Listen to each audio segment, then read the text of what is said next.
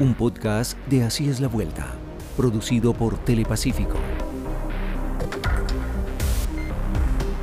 En este podcast hablaremos de un tema de violencia tratado en la serie de televisión. El tema, la trata de niños, niñas y adolescentes con fines de explotación sexual.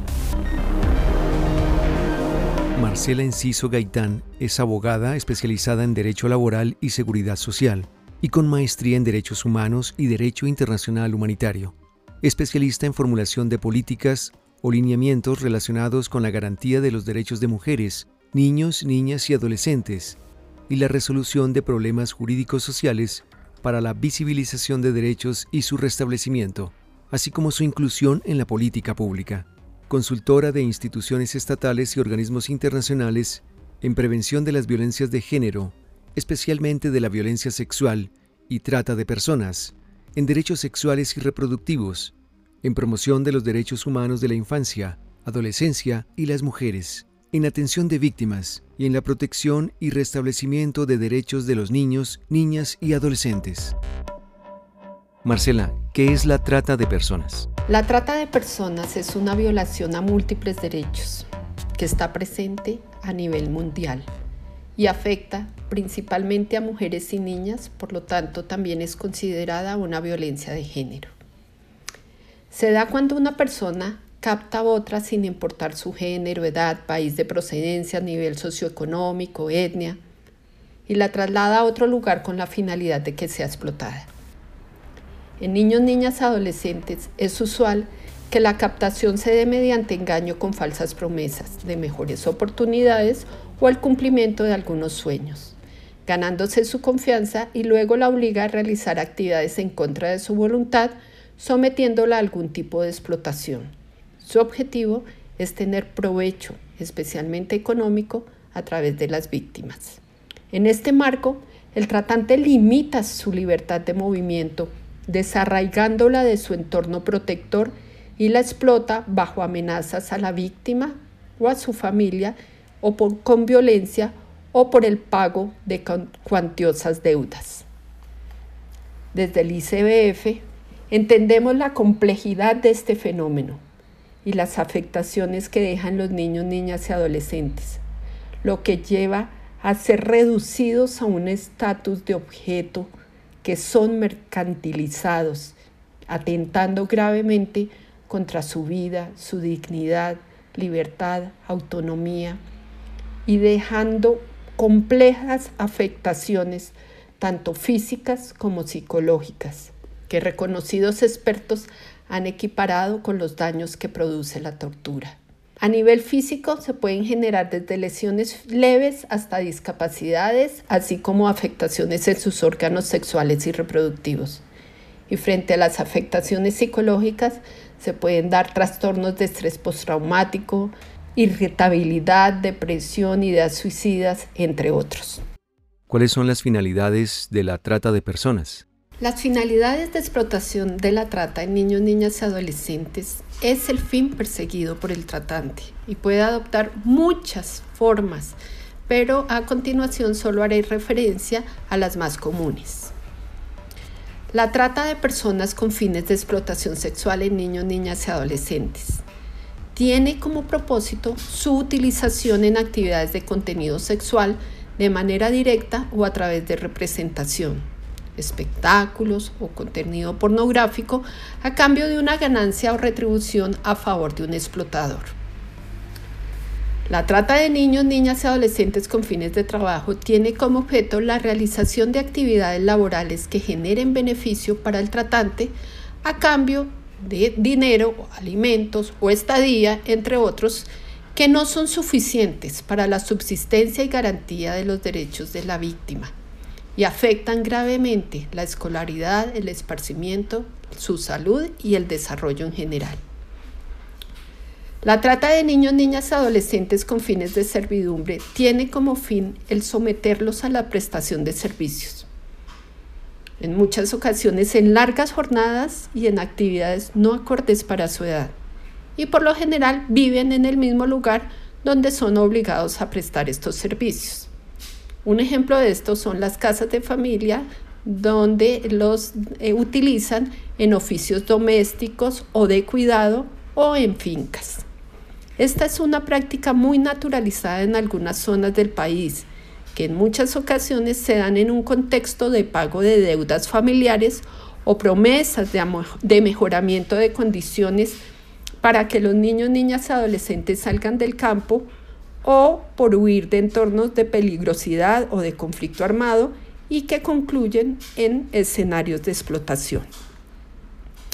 La trata de niños, niñas y adolescentes con fines de explotación en mendicidad ajena. Acá es necesario dejar claro que las situaciones de mendicidad por sí misma no constituyen una forma de trata de personas, dado que es el resultado de factores estructurales de pobreza, exclusión, marginalidad, desplazamiento interno o de migraciones, entre otras. Es decir, que si la familia realiza la mendicidad como único medio de subsistencia sin la menor intención de explotar económicamente a sus hijos e hijas, no se configura la trata de personas. Para que podamos estar ante un caso de trata por mendicidad ajena,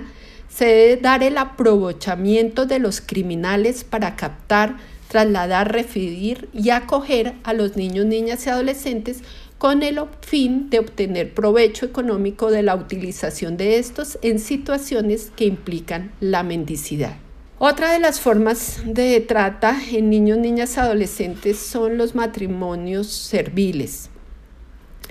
Estos se presentan cuando se hace la entrega por parte de un adulto, familia, padres o tutores de un niño, niña o adolescente en matrimonio o en figuras análogas al matrimonio sin que exista para la víctima el derecho a oponerse y en el que median ofrecimientos o contrapartidas a cambio de esa entrega. Por lo general, este se da más en niñas y adolescentes. Esta forma de explotación lleva implícita la realización de otras conductas de violencia física y sexual o servidumbre doméstica en contextos de sometimiento dentro de las relaciones económicas de dominación. Y finalmente termino con la trata de niños, niñas y adolescentes con fines de extracción de órganos, que en donde son utilizados para la sustracción de tejidos, órganos o fluidos de estos con el fin de comercializarlos. ¿Cuáles son los principales factores de riesgo? Con el fin de poder realizar un panorama general de los factores de riesgo, los voy a abordar desde los entornos. El primero sería el entorno individual, donde se destacan como factores de riesgo el género y el grupo etario. Es decir, que quienes tienen mayor vulnerabilidad son las niñas, adolescentes y mujeres jóvenes y quienes tienen identidades de género no hegemónicas.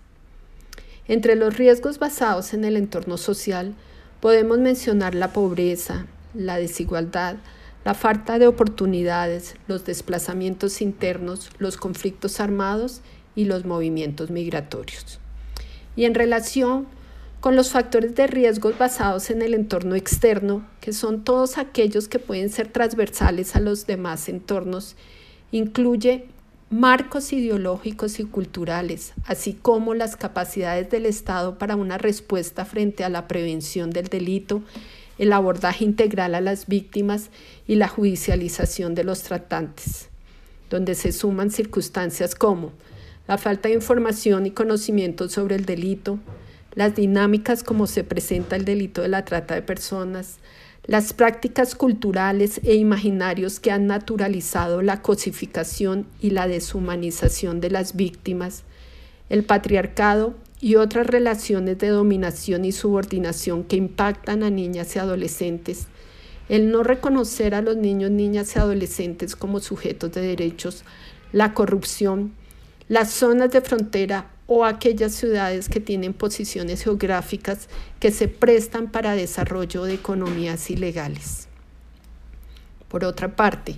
y en consideración a los riesgos asociados a la migración, como es la trata de personas y el tráfico de migrantes, quiero resaltar el impacto desproporcionado que está afectando a niños, niñas, adolescentes migrantes que están acompañados por sus padres o que se encuentran solos o separados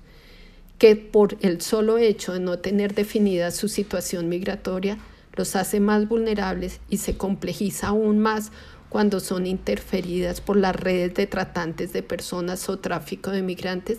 que exacerban la explotación. ¿Cuáles son los medios para captar a niños, niñas y adolescentes para la trata con fines de explotación sexual? Los medios que usan los tratantes para captar a las niñas, niños y adolescentes con fines de explotación sexual son usualmente el chantaje, el engaño, las falsas promesas e incluso valiéndose de factores de vulnerabilidad para captar a la víctima y obligarla a desarrollar algún tipo de actividad para explotarla. Ejemplo de esto son los ofrecimientos laborales, el cumplir el sueño de estudiar en el exterior, las falsas agencias de modelajes, las relaciones amorosas y promesas de matrimonio, el ofrecimiento cuando existe violencia en el ámbito familiar de mejores oportunidades fuera del hogar, entre otros. Actualmente, en el marco de la pandemia, por motivos de, del COVID-19, se han aumentado los riesgos de vulneración a niños, niñas y adolescentes por medio de las plataformas virtuales, donde se evidencia que los tratantes han renovado sus mecanismos de captación a través de redes sociales y otros medios que les permiten engañar y o someter fácilmente a las posibles víctimas. ¿Cuál es la respuesta del Estado colombiano frente a la atención de niños, niñas y adolescentes víctimas de trata de personas? Frente a la respuesta del Estado colombiano para la atención de niños, niñas y adolescentes víctimas de trata, es necesario manifestar que cualquier persona que tenga conocimiento de una trata de personas donde la víctima sea un niño, niña o adolescente, puede acudir a las autoridades competentes con el ánimo de denunciar el delito. Y esto lo podrá hacer ante la Fiscalía General de la Nación, la Policía Nacional, Inmigración Colombia, para que realicen la investigación judicial y se puedan judicializar a los tratantes. Frente al restablecimiento de los derechos de los niños, niñas y adolescentes, se puede acudir al ICBF a través de los canales de atención o presencialmente. En este marco, se reitera la disposición de la línea de atención 141 que funciona en todo el país con atención de 24 horas al día, todos los días de la semana, en donde la ciudadanía se podrá comunicar bajo reserva y de manera gratuita para exponer situaciones que amenacen o afecten la vida o integridad de un niño, niña o adolescente, como lo es el caso de la trata de personas. De igual manera, en los municipios donde no haya presencia del ICBF, pueden acudir a la comisaría de familia. Una vez se tiene conocimiento de, estas situaciones, las autoridades administrativas de restablecimiento de derechos, como son los defensores de familia o los comisarios de familia realizarán la verificación a la garantía de derechos de los mismos si se encuentra alguna situación de amenaza o vulneración. Y se generará la apertura de un proceso administrativo de restablecimiento de derechos para que así, por medio de la articulación interinstitucional, se pueda brindar una atención especializada a los niños, niñas y adolescentes víctimas de la trata de acuerdo a sus necesidades diferenciales.